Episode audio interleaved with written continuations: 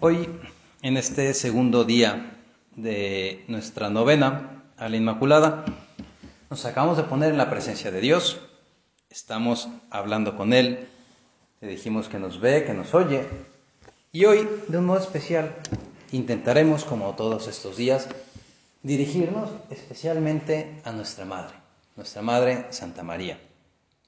La estamos celebrando a ella. A ella nos dirigimos con todo el corazón. Yo quería animarte hoy a repasar un momento de la vida de nuestra Madre, donde quizá es de los, de los pasajes más bonitos, más, más tiernos, por lo menos son los que, de los que más me gusta a mí del Evangelio. Me refiero a la Anunciación. Nuestra madre, como sabes, estaba desposada con José. Ella, los desposorios era, pues, eh, se vivía distinto el, matrimonio y ya los desposorios, aunque no vivían juntos, ya se consideraba como, como matrimonio, con todos los derechos y con todos los deberes de, de las dos partes. Y es en ese momento cuando la Virgen recibe esa embajada del ángel. En el sexto mes, dice el Evangelio, fue enviado el ángel Gabriel de parte de Dios a una ciudad de Galilea llamada Nazaret, a una virgen desposada con un varón que se llamaba José, de la casa de David. La virgen se llamaba María. Y entró donde ella estaba y le dijo, Dios te salve, llena de gracia, el Señor es contigo. Esas palabras que dice el ángel, pronuncia el ángel delante de la Virgen, son palabras que llaman la atención. Dios te salve. O sea, Dios te tiene aparte, te, te tiene un especial cariño, una especial predilección. Y es así, tan es así, que tú eres la llena de gracia. ¿Qué es la gracia? La gracia no es otra cosa sino participar de la vida divina de Dios en nuestras almas. Nosotros, tú y yo, no estamos llenos de gracia, estamos en gracia por cuando cuidamos nuestras almas y cuando no hay nada que se oponga en nuestra relación con Dios, vivimos en gracia, pero no estamos totalmente llenos de la gracia como lo está María. Una predilección de parte del cielo porque Dios quería que su madre, aquella que iba a ser su madre en la tierra, fuera de verdad la mejor mujer que, podía existir. Y, y él podía, él es Dios, se encargó de que fuera la mejor mujer y además con todos los atributos, llena de gracia. Si a ti llegan y te dicen un piropo de este estilo, no sé qué cara pondrías, qué, cómo se te pondría, no sé, el rubor en, en tus mejillas, te pondrías roja y quizá empezarías a sudar y a moverte, así un poco nerviosa, ante semejantes palabras. Y es lo mismo que le pasó a la Virgen María. Ella se turbó al oír estas palabras y consideraba qué podía significar este saludo se sacó de onda, diríamos en con otro vocabulario. Se sacó de onda y no sabía lo que aquello podía significar. Y el ángel, dándose cuenta, viendo cómo se le subía el color a la Virgen en la cara, los ojos, quizá agachó un poquito la mirada.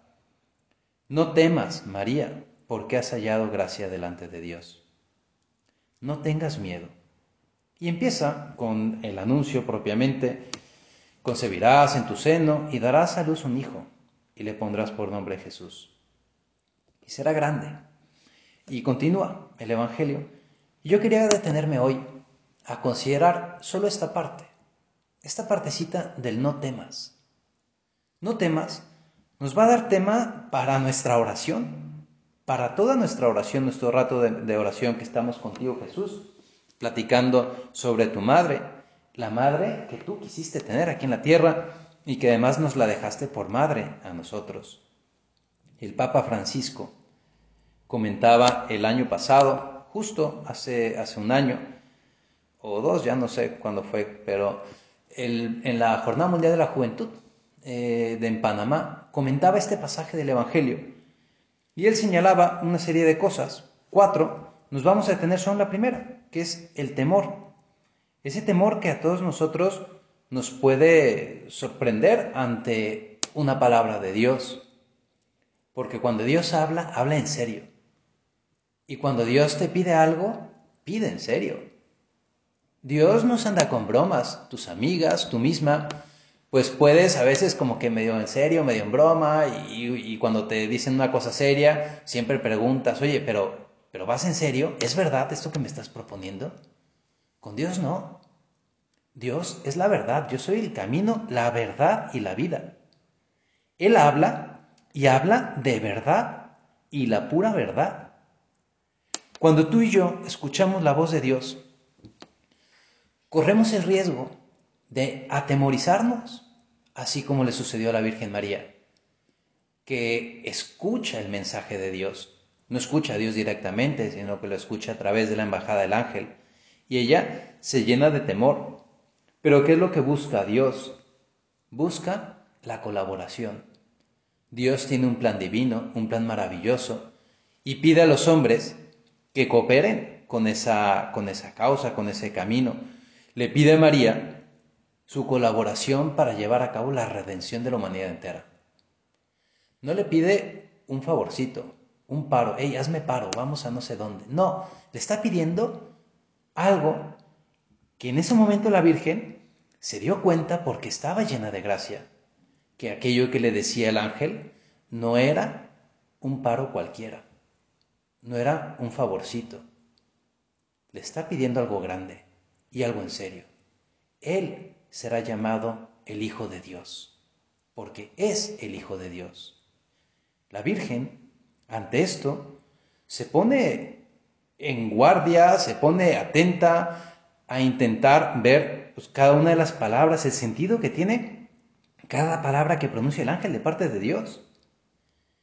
Y eso mismo tenemos que hacer tú y yo cuando hablamos con Dios en nuestra oración. Porque Dios nos habla. Nos habla clarísimo siempre que hacemos oración. Incluso hay veces que cuando no estás haciendo oración también Dios te habla. Y deberíamos estar atentos y conocer la voz de Dios y te lo, te lo deseo de verdad, de todo corazón, que conozcas de tal modo la, la voz de Dios que la escuches a lo largo de tu día. Pero no solo escucharla, porque escuchar la voz de Dios la escuchan muchísimas personas. Y Dios no quiere solo que escuchen su voz.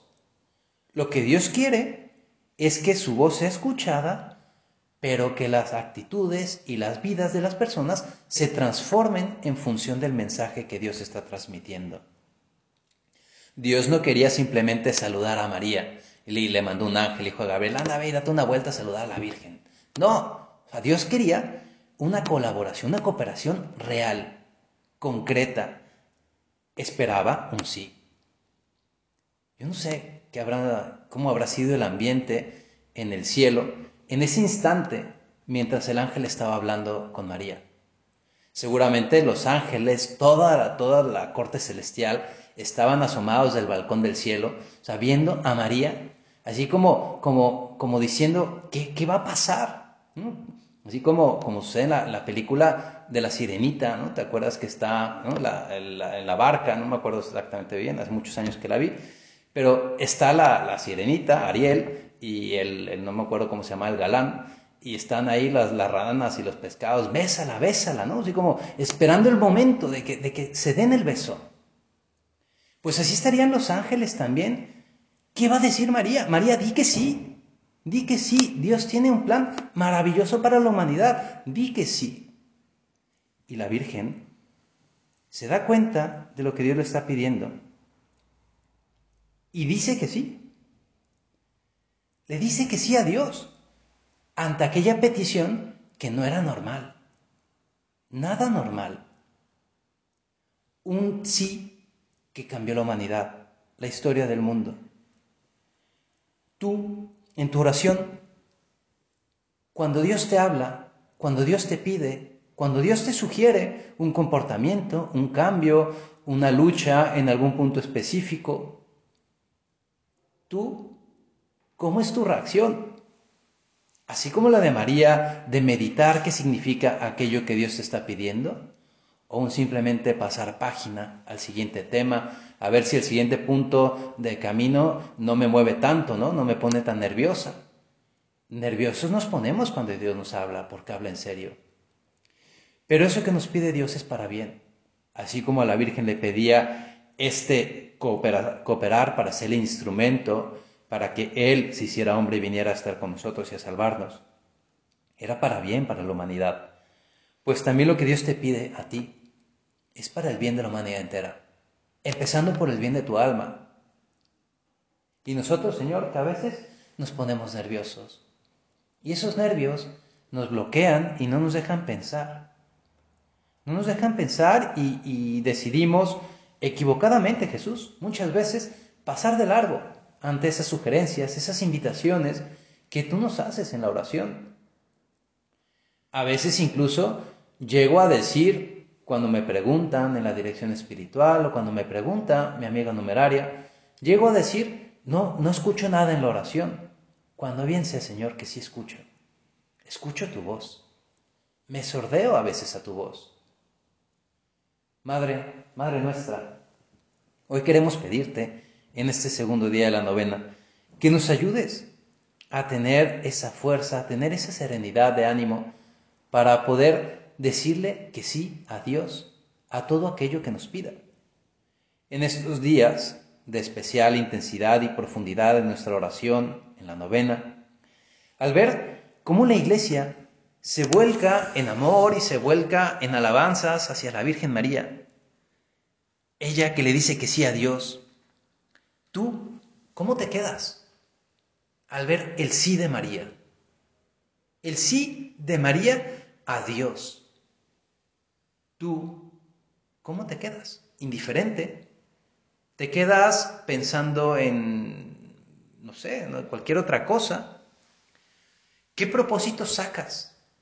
después de meditar, de contemplar ese sí de la Virgen María ante la invitación de Dios. Es bueno que desde ahorita, de este segundo día de la novena, ya vayas dirigiendo un poquito qué propósito vas a sacar de estos días, en qué frente vas a trabajar, porque no podemos quedarnos como un día más. Él está esperando. Así como los ángeles esperaban esa respuesta del sí de María, lo esperan también de tu sí. Porque todo el cielo se alegra, lo dice nuestro Señor en el Evangelio, cuando un pecador se convierte, cuando un pecador se arrepiente. Y tú y yo somos pecadores. Y cuando nos arrepentimos, gracias a Dios, y espero que no seamos los pecadores horrendos, ¿no? De que hagamos cosas tremendas, pero cada que nosotros hacemos un acto de volver a empezar, de, volver a estar cerca de Dios, de acercarnos una vez más a la confesión, el cielo se alegra, como se alegró con el sí de María. Ve pensando desde ahorita hacia dónde quieres dirigir tu vida.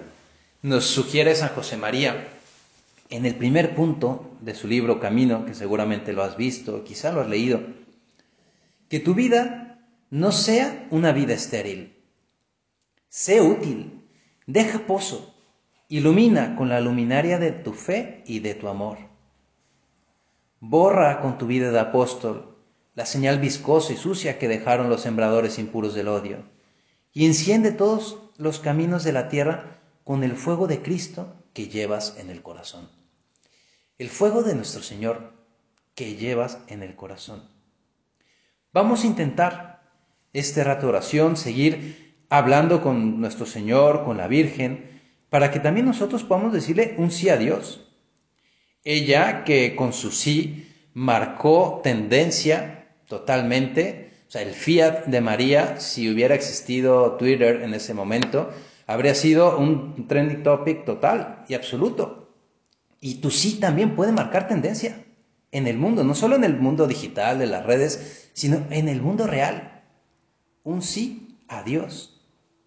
Ella, le decía el Papa, la influencer de Dios nos marca el camino, nos marca la tendencia. Y ojalá y tú y yo así como seguimos a todos los influencers y compramos estas marcas porque nos lo sugirió Mariana Rodríguez y que no sé quién nos dice que estos cosméticos y estas cosas, pues así como imitamos a esos influencers, que también imitemos a la que verdaderamente cambió la historia, la Virgen María con su sí. Pero vamos a aterrizar en cosas concretas, porque no nos podemos quedar en un sí Sí, yo quiero decirle que sí a Dios y se lo digo a Dios y por eso estoy en esta meditación y por eso estoy en mi casa viendo la meditación. Sí, en cosas concretas y para eso te quería contar un, pasaje de un libro que me encanta, ya lo hemos, comentado varias veces. Es un libro que se llama Quo Vadis, donde sale una niña como tú, 18 años más o menos tiene esta mujer, Ligia se llama, Resulta que ella era, por cosas, te voy a resumir la, historia, cosas políticas de entonces. Tengo un libro que está situado en el año 30, 40 después de, después de Cristo, en el Imperio Romano. Ella, Ligia, es hija de un emperador de los Ligios, que está en lo que ahora es Alemania, y fue entregada como garantía al emperador romano de que los ligios no iban a atacar. Mira, para que veas que no te vamos a atacar en este lado de la frontera, toma, quédate con mi hija, le dijo el emperador de los ligios. Y ya está, la hija la, criaron en la casa del emperador de Roma, como si fuera una hija propia. Pero el emperador, como no quería, se le encargó a una familia de, sus, de los nobles, de un senador. Y esta mujer, Ligia, ahí conoció la fe, conoció a los primeros cristianos, y ella decidió o sea, vio la maravilla del mensaje de Cristo, del amor entre los hombres, y decidió hacerse cristiana. Se bautizó y vivía lo que le contaban los apóstoles, porque en la historia aparece por ahí San Pedro, San Pablo, que están dando vueltas en Roma, son esos de ese tiempo. Escuchó, ella conoció a los apóstoles y se reafirma en su fe como cristiana. Pero llega un momento donde un sobrino del emperador de Roma la vio a lo lejos y estaba guapa Ligia y se enamoró de ella. Y entonces va con su tío y le dice, oye tío, fíjate que vi a Ligia y yo sé que ella es garantía, es propiedad del emperador. Tú que eres amigo del emperador, échate, mochate, ¿no? O sea, échame a esta niña. Así se manejaba en esos tiempos, no te asustes. Y quiero, quiero casarme con ella. Pero este sujeto era un romano con todo lo malo que hacían los romanos de, aquel entonces. Y en medio de toda esta, de esta historia, pues el emperador accede a la petición de este muchacho y Ligia es llamada a casa del emperador y justo el día que llega hay una fiesta, una fiesta de los romanos, una fiesta que era la perdición más absoluta. Y entonces las otras mujeres que vivían en casa del emperador se empiezan a alistar para la fiesta. Y el libro cuenta, te voy a leer, son dos párrafos. Cuando todavía estaba Ligia en casa de Aulo, se sentía a veces dominada por este deseo. Se veía ya mártir, con heridas en pies y manos, blanca como la nieve, con una belleza sobrenatural, llevada al cielo en alas de ángeles también blancos. Su imaginación gozaba con esos sueños, porque ella no estaba de acuerdo con lo que se hacía en esas fiestas. Y ella, estando en esa casa, pensaba oponerse a ir a la fiesta. Por eso ella se pensaba ya mártir, porque el emperador de Roma no se andaba con chistecitos. Alguien no hacía su voluntad y era directamente ajusticiado. Ella, en medio de, su deseo de ser fiel a Dios, de decirle sí a Dios, ella se mantiene y se imagina en esto. Y en ello había muchos ensueños juveniles y algo de cierta complacencia consigo misma, que Pomponia Gresina, otra mujer que estaba por ahí, había intentado reprimir. Ahora, cuando la resistencia a la voluntad del César podía provocar algún horrible castigo y las torturas imaginadas en ese sueño podían convertirse en realidad. A las bellas visiones, a las complacencias, se unía una cierta curiosidad, mezclada de espanto por conocer la forma en que la castigarían y las torturas que inventarían para ella. Y de esta manera fluctuaba su alma casi infantil entre dos corrientes. Mas cuando Actea, una tercera mujer que estaba ahí, se enteró de tales vacilaciones, la miró con asombro, creyéndola presa de fiebres. O sea, le dice, tú estás enferma, ¿cómo te piensas oponer a la voluntad del César, del emperador? Es que no te das cuenta que si le dices que no, te van a matar. Oponerse a la voluntad del César, provocar su cólera desde el primer instante, el día que llegó a casa del emperador. Para ella, necesitaba ser una criatura que no sabía lo que decía. De las palabras de Ligia se deducía que en realidad no estaba en rehenes, sino más bien olvidada por su propio pueblo. Ninguna ley de las naciones la protegía. Mas, aunque sí, así fuera, el César era lo bastante poderoso para pisotearla en un momento de enfado. El César la había reclamado y desde entonces dispondría de ella. Se hallaba sometida a su voluntad, que era la suprema ley del mundo. Ante esta situación, Ligia, no te voy a decir cómo termina la historia para que vayas a leer el libro, pero Ligia dice que no. Y no está de acuerdo. La obligan y la llevan a las fiestas y, ella es todo, son varias páginas donde está ah, rehusándose a hacer, a participar en todo aquello que le están ofreciendo. Ella quiere ser fiel a Dios, quiere mantenerse firme en su sí. Un sí a Dios. Un sí que tú también puedes pronunciar y que queremos hoy contigo, Señor, sacar fuerza para decirle que sí, decirte que sí a ti. Un sí constante a Dios implica coherencia de vida. Significa decirle que sí a Dios en el momento de estudiar. O sea, un sí a Dios, a lo que Dios te pide, que sea santa, al momento de estudiar se traduce en un sí al estudiar y en un no al no estudiar, que es la copia, que es al que te hagan las tareas, a que te pasen todo lo demás. Un sí a Dios al modo de divertirte. ¿Cómo son tus reuniones con tus amigas, aunque sean virtuales? ¿De qué temas hablan? ¿De qué cosas comentan? ¿A quién se están devorando con la crítica? ¿Cómo son las fiestas? Ahorita se supone que no hay fiestas, se supone. Eh, pero, ¿cómo son las fiestas en las que participas? ¿Qué ambientes hay? ¿Qué buscan con la fiesta? Compartir, pasar un rato agradable. O encontrar el momento para destramparse y para pues, darle rienda suelta a aquello que, que a lo mejor no haríamos delante de nuestros padres. Decirle que sí a Dios al estar con tu familia, al escuchar a tu mamá que te pide ayuda para preparar la cena. Un sí a Dios al escuchar a tu papá que te pide que ordenes tu cuarto. Un sí a Dios cuando escuchas que tus hermanos te están pidiendo ayuda, que les expliques un problema de matemáticas o que está jalando el pelo o lo que sea que te esté haciendo. Un sí a Dios al estar con tus amigas. ¿Qué miradas pones? cómo te presentas, en tu forma también física de vestirte, de arreglarte, cómo actúas, qué dices, cómo hablas. Porque a veces hablamos de modos que no representamos lo que somos. Un sí a Dios que se concreta también en el modo como asistes a tus medios de formación. Pones atención, de verdad intentas sacar un propósito después del círculo, aplicarlo en tu vida, o vas por mera costumbre para que la numeraria de turno te deje de estar dando lata. Un sí a Dios que se concrete también al momento de hacer ejercicio.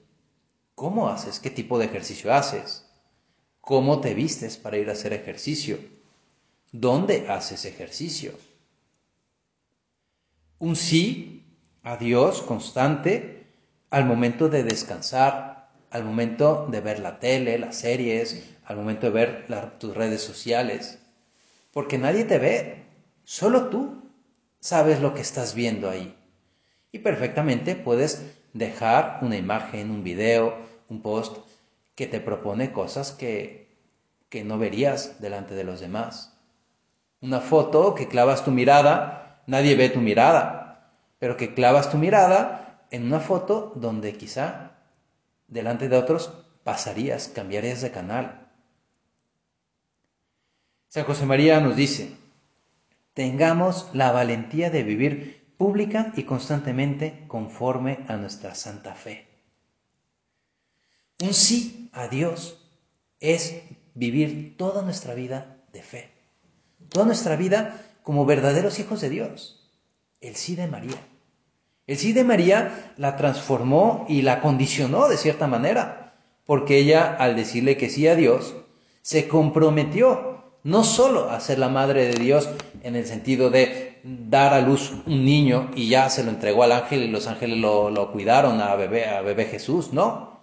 O sea, la Virgen María dijo, sí, yo quiero ser la madre de Dios, hágase en mí según tu voluntad, con todo lo que eso implica.